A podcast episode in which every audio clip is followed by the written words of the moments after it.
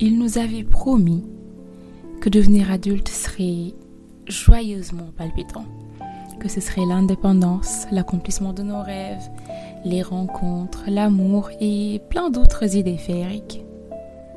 Mais ce qu'ils ont oublié de nous dire, c'était que grandir, c'est aussi le stress lié à l'âge adulte, la pression sociale, l'anxiété concernant nos projets, les phases de dépression, des cœurs brisés, la crise identitaire et surtout la quête de soi. Maintenant, nous pouvons décider de leur en vouloir pour ce mensonge, ou plutôt euh, cette omission. Mais moi j'ai une autre option.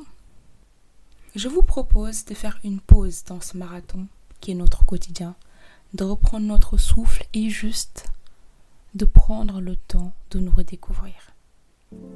Je sais que ce n'est pas une tâche facile ce que je vous demande, parce que se redécouvrir, c'est euh, accepter ses blessures et ses traumas et leur faire face. Se redécouvrir, c'est constater de nouveaux traits de caractère en nous, parfois bons ou mauvais. Se redécouvrir, c'est commencer enfin à soigner et nourrir son âme en plus de son corps. Se redécouvrir, c'est des hauts et des bas. Mais je vous promets que ça en vaut la peine. Et parce que ça en vaut la peine, je me dois d'en parler avec vous.